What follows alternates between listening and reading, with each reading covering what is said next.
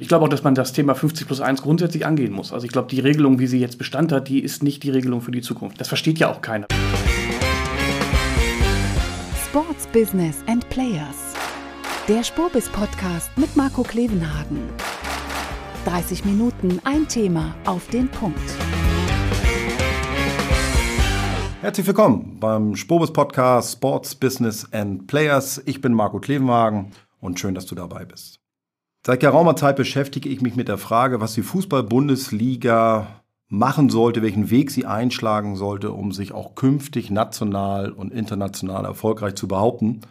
Das ist natürlich eine Mammutfrage, die, die nicht einfach zu beantworten ist.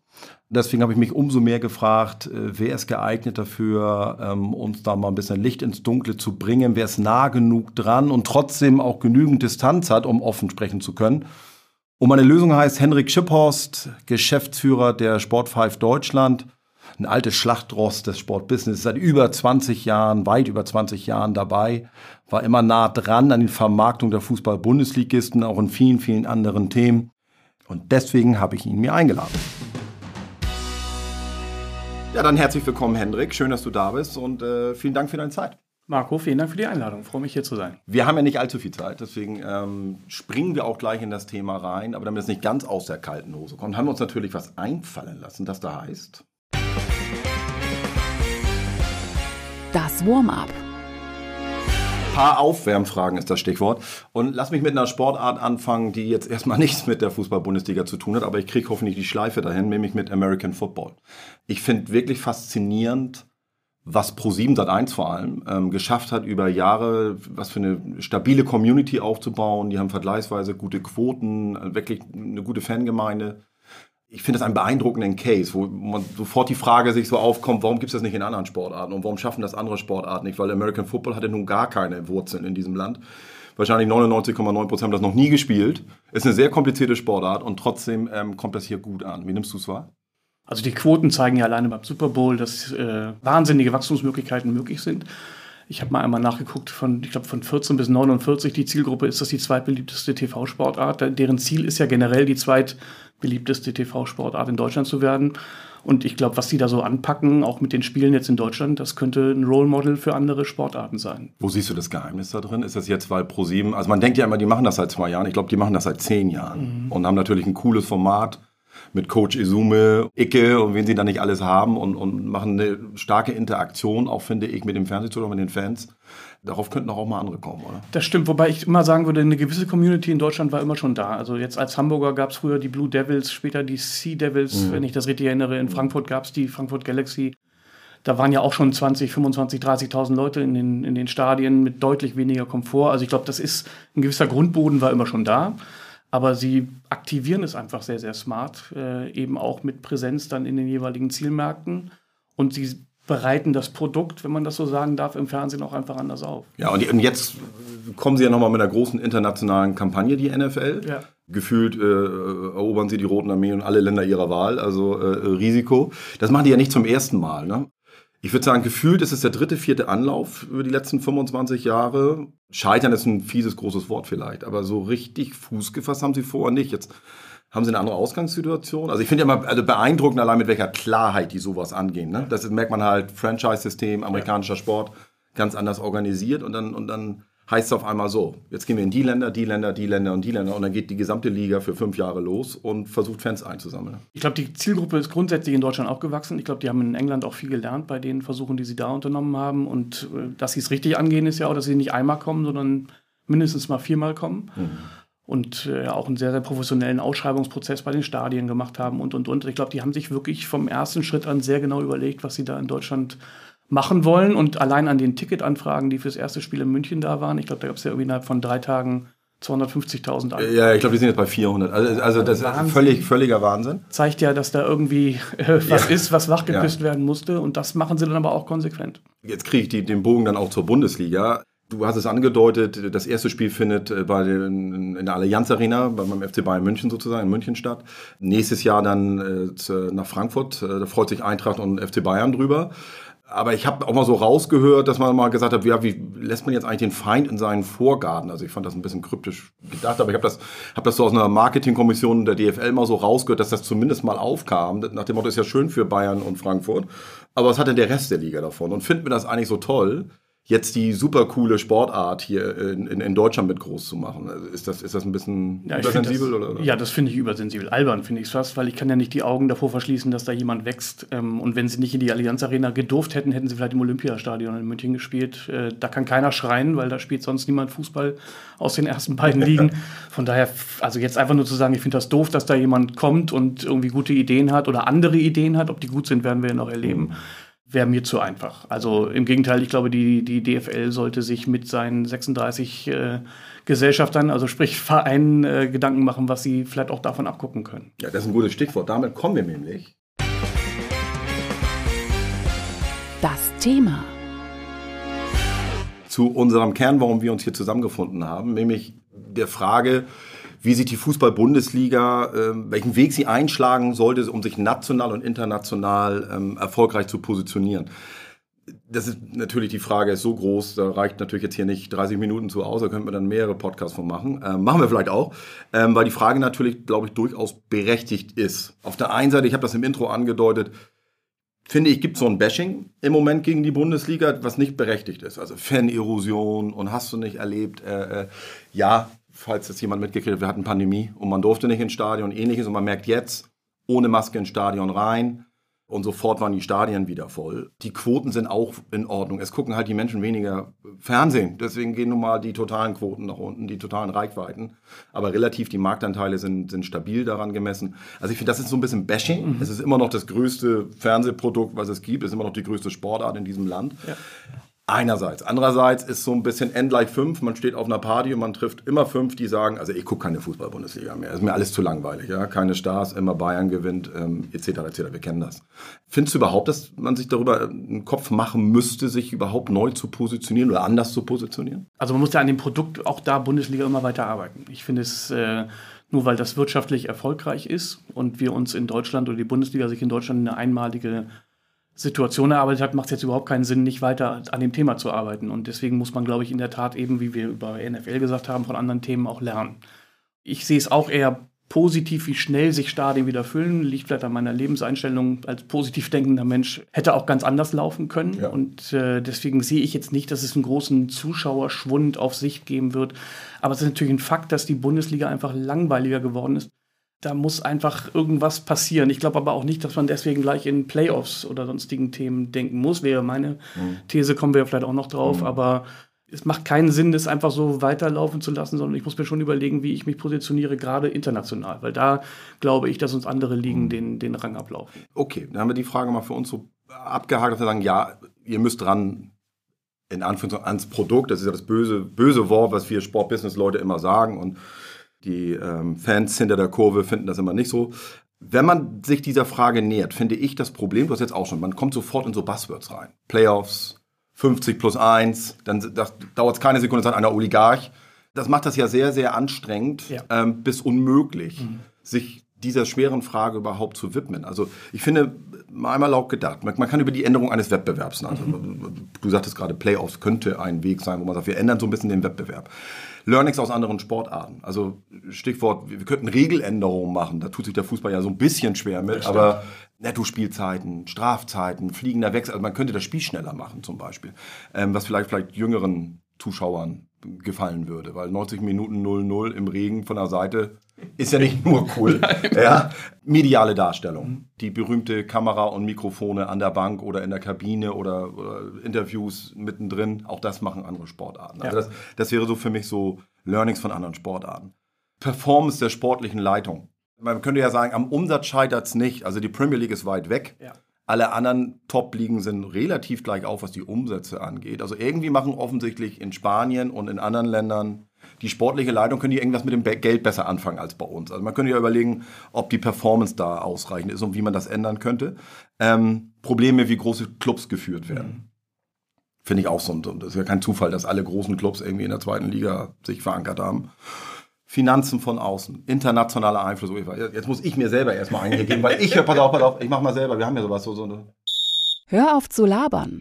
Habe ich mir selber verdient. Ich habe dir jetzt mal sechs Sachen, wo, wenn du das jetzt mal strukturiert angehen würdest, das Thema, um zu sagen, okay, ich will die Positionierung verändern, wie würdest du dich dem, dem nähern? Na, zunächst mal glaube ich nicht, dass es eine der Lösungen ist. Also ich glaube nicht, die Öffnung für Investoren ist die Lösung des Problems des deutschen Fußballs. Ich glaube, das Thema Innovation, was Frau Hopfen ja auch als eins erkannt hat, ist, glaube ich, eins. Wir müssen also weniger an dem Produkt arbeiten. Ich würde keine Regeln ändern. Ich würde auch den Modus eigentlich nicht verändern, aber ich glaube, wir müssen die Darreichung verändern. Also sprich, äh, auf den jungen, auf die junge Zielgruppe versuchen Einfluss oder ein, einzugehen, da, das Konsumverhalten dieser Zielgruppe äh, zu beobachten, äh, um da entsprechend mit anderer Kameratechnik, anderer Mikrofontechnik, äh, jetzt gibt es ja schon die ersten Gehversuche im, im Hochformaten Spiel zu produzieren und das für TikTok und solche Themen attraktiver zu machen oder überhaupt darstellbar zu machen, ist vielleicht nicht meine Welt, aber ich glaube, das brauchen wir, um äh, Das heißt, du würdest die 90 Minuten durchaus so lassen und vielleicht auch die Regeln. Das würde ich schon, ja. Aber die Zusammen Art, Zusammenfassung und ähnliches mehr genau. für unterschiedliche Zielgruppen aufbauen. Genau. Ich glaube, wir brauchen ja auch, wenn wir in, den, in der Medienrechteverwertung wachsen wollen oder das alte Niveau wieder erreichen wollen, brauchen wir auch andere Player, die mitbieten um solche Rechte. Mhm. Und ich glaube, dafür braucht man auch einfach nochmal ein weiterentwickeltes Produkt. Und da meine ich nochmal nicht das, das Spiel an sich, sondern die, die Medialisierung dessen. Das glaube okay. ich. Ein, das kann man ja noch selber steuern. Das genau. ja noch hin. Genau. Hast aber immer noch keine Stars. Kaum Stars. Ich weiß, da sind natürlich ganz viele tolle Stars. Und die Bildzeitung liest, ist ja wirklich in, in jedem der 36 Clubs mindestens drei, vier, fünf Stars, die Wir krank sind oder verletzt haben oder immer der Star von sowieso hat sich verletzt. Mir würden ein paar einfallen, da würden ja. mir jetzt nicht so viele Stars. Genau, aber maximal haben wir ja zwei Handvoll und davon spielen gefühlt sieben bei Bayern. Ja. Und, und ähm, das änderst du damit ja natürlich nicht. Nee, das stimmt. Ich glaube auch, dass man das Thema 50 plus 1 grundsätzlich angehen muss. Also ich glaube, die Regelung, wie sie jetzt Bestand hat, die ist nicht die Regelung für die Zukunft. Das, das versteht ja auch keiner. Wenn bei uns mal Investoren anklopfen, dann, äh, wenn man denen erklärt, das geht bei Leverkusen, das geht bei Wolfsburg, das geht bei Leipzig, aber das geht nicht bei Hannover 96 oder dem HSV, dann ist das erstmal schwer für jemanden, der von außen reinkommt, zu begreifen. Mhm. Jetzt muss man aber ja auch fairerweise sagen, alleine Geld auf den Tisch legen macht ja Fußballvereine bedauerlicherweise auch nicht erfolgreicher. Ja. Äh, denn das führt am Ende ja zu dem, was wir in der zweiten Liga sehen. Tolle zweite Liga, ja. tolle Vereine. Cool. Aber die erste Liga ist natürlich ein Jammer. Also das Spiel, ich glaube, Bochum gegen Fürth haben sich bei Sky, glaube ich, 4000 Leute angeguckt, wenn man die Einzelauswertung nimmt. Vielleicht waren es auch sieben oder zehn. Aber das ist ja ein das, Schlag ins Gesicht. Genau, so. ja. das kann ja nicht sein. Das ist ja dann eine Quote, wie wir die beim Handball im Zweifel haben. Ja. Äh, Jetzt willst du nicht gegen den Handball losgehen. Nein, ich liebe den Handball, aber auch die haben, glaube ich, ein Problem in der Verbreitung und gerade in, der, äh, in den Einzelspielverwertungen. Ja, ja. das ist sehr nett von dir ausgedrückt. Ja. Aber, wo, aber wo fangen wir an? Du sagst nochmal, wenn wir uns der Struktur nennen. Du sagst, okay, wir könnten die Art und Weise der medialen Verwertung ändern. Ohne dass du sagst, wir müssen da jetzt nicht in die Kabine mit einer Kamera, sondern einfach nur die Aufbereitung. Ja. Okay, kriegen wir hin. Könnt ihr mir auch vorstellen, wenn man die, die, die Vita von der neuen Geschäftsführerin, Donate du hast es erwähnt, die hatte Erfahrung, die hat beim Springer Verlag gearbeitet, die müsste eigentlich wissen, wie man sowas angehen ja. könnte. Ja. Ähm, ist durchaus erwartbar. Ähm, das andere ist, Learnings aus anderen Sportarten würdest du nicht wirklich angehen? Nein, schon. Also wenn wir das NFL-Beispiel nehmen, ich fände es schon smart zu sagen, man nimmt mal den Supercup oder meinetwegen ein DFB-Pokalspiel äh, eins pro Runde und lässt das im Ausland stattfinden. Das äh, in Zielmärkten, die für uns auch in der Internationalisierung relevant sind. Wir merken ja, wo wir als Liga, sage ich mal, die, die, die White Spots haben, wo wir noch keine ordentliche TV-Verträge haben. Und in solche ähm, Märkte muss man, ich glaube, investieren in Markenaufbau. Und Warum das, willst du das tun? Was hilft dir das? Weil wir die Reichweite international ja. erhöhen damit. Und das bietet wieder lukrativere Fernsehverträge und am Ende wieder mehr Einnahmen für die Verändert Vereine. aber die Bundesliga an sich nicht. Verändert die Bundesliga nicht, aber in dem Moment, wo ich wieder eine andere Einnahmesituation schaffe, dann glaube ich schon, dass wir auch wieder die Chance haben, vielleicht mehr Stars äh, in die Bundesliga zu bekommen. Lass, lass mal da fest, fest, wie wichtig ist denn Stars zu haben? Was ist denn der Schlüssel um die Bundesliga attraktiver zu machen. Ich glaube, wenn man, wenn man, wenn die Bundesliga Zukunft haben will, brauchen wir Stars, weil die jungen Leute, wie man ja schmerzhaft an seinen eigenen Kindern erfährt, die lieben ja keine Vereine mehr, sondern die folgen Spielern. Bestenfalls. Best, bestenfalls, ja. Bestenfalls, ja. Also ich habe das bei einem Freund gesehen, der war großer Aubameyang-Fan, der, der Sohn. Und als er der, demnach war er auch Dortmund-Fan und äh, Kaum wechselt der nach Arsenal, ist Dortmund Wandert er mit Aubameyang über den Planeten. Exakt. Aber dagegen kommen wir doch praktisch nicht an. Also wenn, wenn wir jetzt Stars, du sagst, Stars könnte ein Schlüssel sein, ist das nicht direkt ein Schuss ins Knie, weil man sagt, ja, und die, die, die Premier League hat fünfmal so viel Umsatz, werden sich immer mehr Stars leisten mhm. können. Mhm. Also Stars vom Markt zu kaufen, aktuelle Stars, wird, dürfte schwierig werden. Na, also erstmal haben wir, glaube ich, selber eine ganz gute Jugendausbildung in der, in der Bundesliga. Das heißt, also, wir schaffen es ja immer wieder auch Talente nach oben zu spülen. Ich glaube, da muss man nur auch gucken, dass ein Verein wie Dortmund nicht so eine Durchlaufstation wird. Die machen das ja super. Die holen Talente aus ja ganz Europa. Wahnsinn, die kennt man nicht. Und Immer die wieder, entwickeln ja. sich da und dann gehen sie für 50, 80, 100 Millionen woanders hin. Genau. Und das Ziel müsste natürlich sein, dass ein Haaland vielleicht nicht anderthalb Jahre bleibt, sondern am Ende drei oder viereinhalb Jahre bleibt. Und dann wäre schon mal, finde ich, viel geschafft. Ich finde es zu schwierig zu sagen, wir müssen, wir werden ja nicht in einem Jahr die Premier League erreichen. Das ist ja eine Reise, die man da antreten würde. Aber wäre das zum Beispiel eine Positionierung, dass man sagt, also ich glaube, wir reden natürlich sehr theoretisch gerade, weil in, in, wir hatten es gerade, im amerikanischen Sport ist ein Franchise-System, da würde man sich an den Tisch setzen und sagen, das ist das Beste für die Liga. Ja. Daran scheitert es ja schon. Also diesen Gedanken gibt es ja gar nicht, glaube ich, in den 36 Clubs. Man sagt, was ist denn das Beste für die Liga? Oder hast du, ich meine, du bist jetzt auch seit 25 Jahren fast dabei, oder hast du das schon mal erlebt? Nein, so also die Hoffnung äh, habe ich nicht. Also, und ich finde, Corona hat ja auch wieder gezeigt, dass, äh, wo man eigentlich dachte, es rückt vielleicht alles etwas näher zusammen.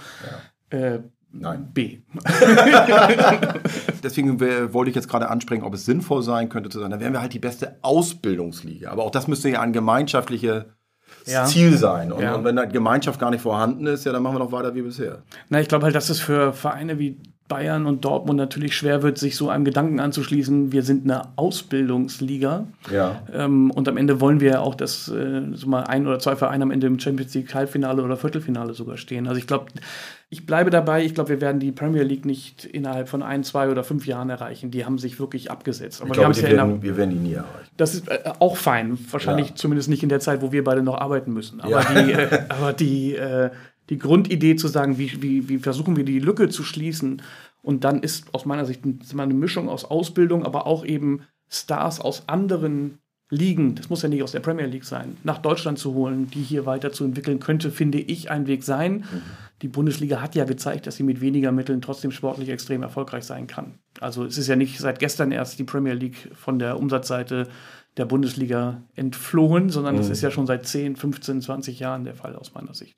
Ja, 20 vielleicht nicht, ja. 10 bis 15. Lass uns noch einmal kurz zurückkommen, wenn wir sagen, Stars braucht es Geld. Es ist nun mal so, so funktioniert dieser Markt. Und das kann man schlecht finden. Auf der anderen Seite, wenn man meint, man muss Profisport machen, dann ist das die Rahmenbedingung, mit der man sich abzufinden ja. hat. Ähm, nicht, dass man das nicht auch anders ändern könnte und anders angehen könnte. Bisher sind aber die, die, die ähm, Regeln, die man sich da sozusagen selber auferlegt hat mit Financial Fair Play oder dem Nachfolger jetzt dessen, erscheint mir jetzt nicht so, dass wir das morgen abschaffen, dass äh, Vereine sich verschulden werden, um sich Stars leisten zu können. Wahrscheinlich nicht. Wahrscheinlich eher nicht. Das, das könnte natürlich ein Weg sein. Wenn wir Stars haben wollen, brauchen wir Geld. Zumindest wenn wir sie vom freien Markt wegkaufen wollen und nicht selber ausbilden wollen. Du hattest vorhin schon angesprochen, ähm, 50 plus 1. Das ist immer ein so emotionales Thema, was ich tatsächlich auch nicht verstehe so richtig, weil es gibt auch heute in der Bundesliga schon unterschiedlichste Arten von Investoren. Und trotzdem geht immer sofort die halbe Liga oder zumindest die, die, die, die Anhängerschaft der halben Liga, geht die, direkt die Wand hoch. Ist es die Mühe weiter wert, sich mit diesem Thema so auseinanderzusetzen, weil gefühlt seit zehn Jahren ist das Thema und es hat sich eigentlich nichts verändert. Und jedes Mal aufs Neue wird das verschoben nach vorne, bloß keine Entscheidung. Ähm, siehst du da trotzdem den, den Hebel, um zu sagen, wenn wir das ändern, dann könnten wir auch Stars in die Liga holen? Ja, ich würde ihn in zwei Richtungen sehen, weil auf der einen Seite äh, gibt es nochmal frisches Geld, neues Geld äh, und eventuell halt auch neues Management, weil sich, äh, wenn ein Investor, ein Investor reinkommt äh, und der nicht nur 49 Prozent kaufen kann, sondern vielleicht mehr, auch sagt, wer äh, am Ende im Management mitsitzt, um so einen Verein zu führen. Und wir haben ja vorhin schon mal kurz über Nachholbedarf im Bereich äh, von Sportmanagern und sonstigen Vereinsvorständen gesprochen, dann könnte das natürlich auch ein Thema sein. Ähm, Man wird uns immer sofort entgegenhalten beim HSV, Stuttgart, äh, Hertha. 1860 Millionen, wir könnten jetzt sehr lange stimmt, durchgehen. Stimmt. Investoren, Geld auf den Tisch gelegt, teilweise haben die Leute mit, es ist alles vor die Wand gefahren worden. Und man, es ist ein leichtes, das auseinanderzunehmen und zu sagen, also nur mit neuem Management funktioniert ja offensichtlich auch nicht. Das stimmt hast du trotzdem eine Antwort darauf? Weil du offensichtlich glaubst du ja, dass es trotzdem richtig ist. Ich, also nochmal, ich glaube an eine Mixtur. Ja? Ich glaube, wir brauchen frisches Geld von Investoren. Ich glaube, dass 50 plus 1 einfach nicht zeitgemäß ist, auch juristisch, glaube ja, ich, nicht steuerlich, juristisch, also alles, also. Das heißt, da muss man sowieso ran. Ja. Ich glaube, der Weg aus Investoren und gegebenenfalls eben halt auch Innovationen und Invest in das Produkt, was wir vorhin hatten, das ist, glaube ich, der Weg, der am Ende zum Ziel führen wird. Ich ich kann nicht entkräften, dass es ausreichend Vereine gibt, wo viel Geld reingekommen ist, die sich in der Liga sogar verschlechtert haben oder mindestens mal in der Positionierung in der Liga und äh, wenn nicht sogar abgestiegen. Das kann ich auch nicht negieren. Das ist ja. ein Fakt. Ja. ja. Ähm, und natürlich wird das auch immer Wasser auf die Mühlen derer sein, die sagen, so funktioniert das nicht. Auf der anderen Seite gibt es auch Vereine wie Augsburg, die das so ein bisschen im stillen Kämmerlein äh, in Anführungsstrichen sehr, sehr professionell machen und wahrscheinlich jetzt zum zwölften Jahr in der ersten Liga bleiben.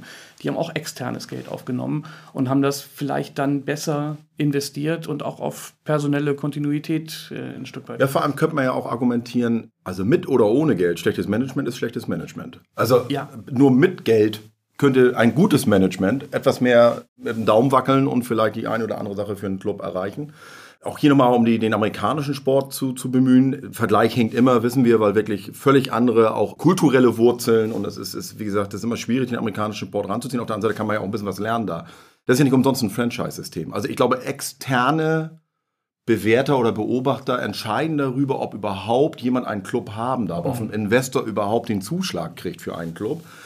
Das gibt es ja bei uns nicht. Also könnte das ein Weg sein. Also es gar nicht darum geht zu sagen, es geht gar nicht um Geld oder um Funktion, es geht darum, wer wird Investor und was darf der überhaupt und wie darf er das? Und wenn er sich dagegen verstößt, gegen Regeln, die man sich selber auferlegt hat, ja, dann muss er damit rechnen, dass ihm seine Anteile entzogen werden. Was ich nicht weiß, ob das geht, da kommen wahrscheinlich die Juristen jetzt wieder um die Ecke. Aber ist das ein Weg in die richtige Richtung, mal so zu denken? Ja, also ob der Investor das dann auch mitmacht, ist natürlich die ja. Frage. Ne? Also immer noch ist ja keiner gezwungen, so einen Investor aufzunehmen, außer ja. der finanzielle Druck ist äh, exorbitant. Aber ja. ich will es mal andersrum formulieren, wenn wenn ich jetzt als Geschäftsführer vier Jahre in Folge äh, scheiß Zahlen liefere, dann bin ich wahrscheinlich, werde ich die vier Jahre wahrscheinlich nicht äh, vollenden, sondern wird man mich irgendwann austauschen. Und im Fußball ist es zumindest in den Vereinen, die teilweise noch Mitglieder geführt sind, immer noch so, wenn ich eine interessante Geschichte auf der Jahreshauptversammlung erzähle, warum dies oder jenes nun passiert ist oder nicht passiert ist, dann habe ich immer noch eine reelle Chance, mich da irgendwie durchzulavieren. Also ich glaube, dass Wirtschaftsunternehmen anders geführt werden, eben als Fußballvereine, die in Teilen Mitglieder bestimmt sind. Und das ist, glaube ich, da ist irgendwie eine Krux. Das funktioniert aus meiner Sicht nicht. Was finde ich eine wichtige Frage aufwirft. Wenn man über eine Neupositionierung oder wenn man was verändern möchte, nach welcher Zielgruppe sollte man sich richten? Weil es gibt nicht die eine Zielgruppe. Also nur die, die am lautesten hinterm Zaun sind, ich glaube, die machen ungefähr ein bis drei Prozent der Mitglieder aus. Das ist wirklich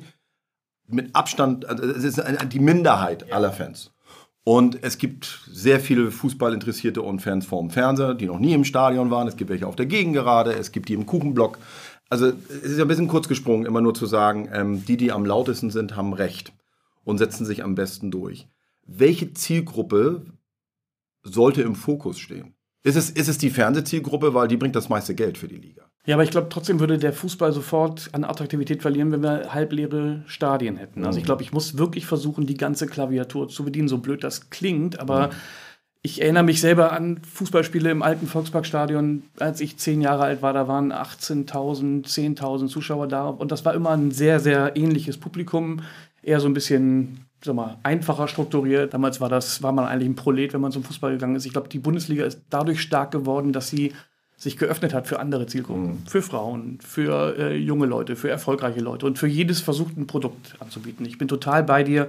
Ich glaube, wir brauchen den Fan in der Kurve, aber der Ultra ist nicht der Fan, äh, der den Verein repräsentiert. Das ist eine sehr kleine Gruppe von sag mal, Fan oder Hardcore-Fan, mhm. aber man darf nicht den Fehler machen, anzunehmen, dass die das halbe oder das Dreiviertel des Stadions repräsentieren. Äh, mein, mein Eindruck ist manchmal, dass äh, viele Clubverantwortliche ja, im Top-Management davor scheuen, sich mit dieser Gruppe völlig quer zu was auch durchaus nachvollziehbar ist, weil ich weiß von vielen, ne, da gehen die Kinder montags zum Bäcker oder in die Schule und müssen sich da sonst was anhören. Ja. Also das ist auch nicht so richtig witzig, ähm, teilweise und zieht sich natürlich auch überhaupt nicht. Mal davon ab. Würde es da helfen, wenn auch hier mal die Liga einen Schulterschluss kriegt und sagt, komm Freunde, also wir müssen jetzt mal auch in den gleichen Tenor. Jetzt kann nicht sein, dass der eine das so sagt und der andere sagt das so. Wir müssen auch mal sagen, liebe Freunde, ihr seid uns wichtig hinter der Kurve, aber ihr seid nicht die Einzigen. Ja. Und wenn das eben 36 sagen, dann klingt das vielleicht anders als vierteljährlich mal einer das sagt. Mhm. Ja, aber da sind wir wieder bei der Geschlossenheit der Liga. Ja. Ähm, und da waren wir uns ja schon äh, einigermaßen einig, dass das in der Vergangenheit zumindest noch nicht so oft der Fall war. Ich glaube, es ist genau das bräuchte man damit auch dann die Ultras in Anführungsstrichen verstehen, dass sie nicht mal, den einzelnen Vereinsvorstand am Nasenring durch die Manege führen können. Nicht, dass sie das jetzt tun, aber es gibt ja manchmal so. Ja, ist so ein latenter Druck immer da. Ne? Genau. Das ist so, ist so, und besonders demokratisch ist das natürlich nicht. Also ein Demokratieverständnis ist natürlich anders. Ja. Ähm, nach dem Motto, allein schon, wenn es um irgendwelche Abstimmungen oder Wahlen gibt, die immer nur vor Ort durchzuführen sind. Das ist ein komisches Verständnis von Demokratie, finde ich. Also, Ja, dass andere Mitglieder praktisch nicht bis 23 Uhr auf den Sonntagabend warten. Im November, bei Regen, mit anderthalb Stunden Anfahrt, ähm, ist auch klar. Ne? Um Naja, wir wissen ja auch beide, wie Mitgliederversammlungen teilweise strukturiert werden, um Mehrheiten zu steuern, dass man Abstimmungen ganz nach hinten zieht oder ganz nach vorne zieht. Also das ist ja nicht die Zukunft. Also wenn wir selbst bei der Bundestagswahl mit Briefwahl und zwar seit Jahrzehnten agieren können, dann müsste das auch bei einem eingetragenen Verein eine Möglichkeit sein, weil in der Tat beim Verein wie im HSV, der hat 80.000 Mitglieder, und zur Mitgliederversammlung kommen 800 und wenn es ein heißes Thema gibt, dann kommen halt vielleicht 1500. Aber das ist ja nicht ein repräsentativer Durchschnitt durch die Mitgliedschaft. Nochmal zur Zielgruppe Fernsehen. Ich erinnere mich an die Diskussion der Montagabendspiele, die dann abgeschafft worden sind, weil die, weil die, ja, die Fans, die Ultras gesagt haben, ist blöd für uns, sehr nachvollziehbar, ist ja auch wirklich blöd, auf dem Montagabend erst recht Auswärtsspiele zu besuchen, nahezu unmöglich. Sehr nachvollziehbar. Einerseits. Andererseits war das ein super Fernsehprodukt. Ja. Ja, nicht nur, weil es guten Umsatz und gutes Geld gebracht hat, sondern offensichtlich die mit der Fernbedienung haben abgestimmt, dass sie das eigentlich ganz gut finden am Montag. War es ein Fehler, sowas dann abzuschaffen? Oder, oder muss man da wieder in die Richtung auch mal neu denken? Stichwort, welche Zielgruppe ist wichtig? Also mindestens war es ein Fehler aus meiner Sicht der zweiten Liga, sich da ranzuhängen und dann gleich das Zweitliga-Montagsspiel auch mit abzuschaffen, weil das war aus meiner Sicht eine unique Positionierung der zweiten Liga. Da habe ich nicht verstanden und ich glaube auch nicht, dass das Samstagabendspiel das auffängt, wie es jetzt äh, geregelt ist. Also irgend das eine dieser beiden Ligen diesen Montagsspot besetzt, finde ich unglaublich smart und es ist eigentlich ver- verschenktes Potenzial, das nicht zu nutzen. Und ich glaube, auch in der zweiten Liga war das total gelernt. Also da gab es immer noch ein paar mal, vereinzelte Fanproteste, aber nicht so, dass man deswegen aus meiner Sicht diesen Spieltag kippen musste. Wir haben ja gerade gesagt, oh, es ist schwierig, es gibt keine Einigkeit in der Bundesliga und ähnliches. Wir haben mehrere Dinge ja nur andeuten können jetzt in, in, in unserem Gespräch. Aber welche Maßnahmen ist denn tatsächlich möglich? Oder anders formuliert, was ist eine Grundvoraussetzung, um eine Änderung überhaupt zu bewirken? Wahrscheinlich, dass man sich einmal realistisch die Karten legen lässt. Einmal, Legen lässt, also nicht selber, sondern mal. was macht man als Geschäftsführer oder als Gesellschafter in einer Firma, wenn man, wenn man vor einer wichtigen Entscheidung steht und sich vielleicht nicht ganz sicher ist, man holt auch mal eine externe Meinung sich ein. Und ich glaube, dass das schon schlau wäre, auch in, gerade in diesem schwierigen Gesamtumfeld äh, mit eben 36 äh, Stakeholdern, die nicht alle einer Meinung sind. Äh, ich glaube, dann ist schon schlau, sich mal den Spiegel vorhalten zu lassen. Du sagst das nicht von ungefähr. Ihr werdet da schon mal aufgeschlagen sein in, in Frankfurt. und Na, Mal gesagt ja, haben, wir, wir haben, wir haben Ideen. Im Ernst, das ist ja, nicht, ist ja nichts Schlimmes. Ihr, ihr, seid, äh, ihr habt den Markt mit geprägt, gemacht und getan.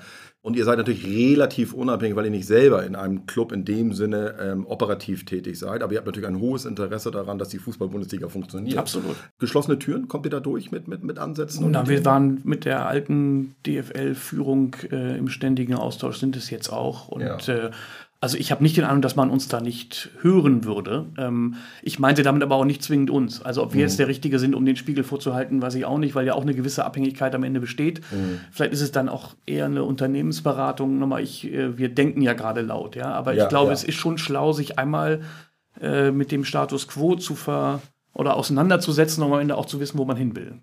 So, jetzt müssen wir natürlich noch mal zum Ende kommen, äh, äh, sonst schaffen wir das hier mit unseren 30 Minuten nicht. Und wenn ich hier meine tollen äh, Tasten mir angucke, muss ich nur noch finden, worauf ich drücken muss. Es geht in die letzte Runde. Genau, deswegen auf den Punkt nochmal. Wir haben jetzt mehrere Sachen besprochen, Henrik. Was würdest du machen, wenn du Geschäftsführer der Fußball-Bundesliga wärst und sagst, okay, ich erkenne das und das und das ist nicht so dolle, wir müssen das ändern. Wie würdest du es angehen, ganz konkret? Das klingt natürlich immer so, als wenn ich Leuten Tipps geben würde. Wenn ich jetzt. Äh, Ja, Deswegen habe ich ja gesagt, du bist ja der Geschäftsführer. Du hast ja nicht gesagt, wenn du Donata Hopfen wärst, Donata Hopfen muss machen, was sie für richtig hält, wenn du das wärst. was schlau ist, erstmal sich mit allen Vereinen auseinanderzusetzen, so wie sie das ja auch gerade gemacht hat. Und im nächsten Schritt würde ich wahrscheinlich wirklich mal einmal den, eine Unternehmen, den Weg einer Unternehmensberatung äh, gehen, um mir, wie gesagt, einmal aufzeigen zu lassen, wo die DFL eigentlich steht. Und das im Benchmarking zu anderen Ligen, aber auch äh, in der Wahrnehmung in Deutschland, auch bei den einzelnen Vereinen. Ich glaube, einmal eine Nullmessung wäre wichtig, um zu überlegen, wo man dann gemeinsam äh, mit der Liga hin will. Und da geht es auch nicht nur die Top 5 Vereine mitzunehmen, sondern tatsächlich zu versuchen, alle 36 Vereine mitzunehmen. Das wird nie im Schulterschluss der 36 Vereine funktionieren. Aber ich glaube, wenn man den, den einzelnen Marktteilnehmern mal vor Augen hält, wo die DFL steht, was wir für ein Potenzial haben oder auch welche Gefahr wir äh, ausgesetzt sind, dann könnte ich mir vorstellen, dass vielleicht eine gewisse Offenheit bei den Vereinen besteht, auch Veränderungen durchzuführen. Das glaube ich auch. Ich habe, also das Management in den Clubs hat sich ja in den letzten Jahren durchaus stark auch verändert. Ich finde durchaus so ein positives. Absolut. Also die den kaufmännischen Bereich leiten, ja. finde ich, wir sind nicht mehr ganz so mit geschwellter Brust unterwegs, sondern gucken auch durchaus mal kritisch selber auf die Liga und auf sich selbst und sagen, Mensch, wir müssen schon mal Dinge ändern und machen. Von daher, hoffentlich hast du recht und hoffentlich wird das mal gemacht, weil ich glaube, es ist schon wichtig, insbesondere wenn wir auf den Blick auf die junge Generation gucken. Also ähm, wir beide, uns muss man das glaube ich nicht mehr erklären.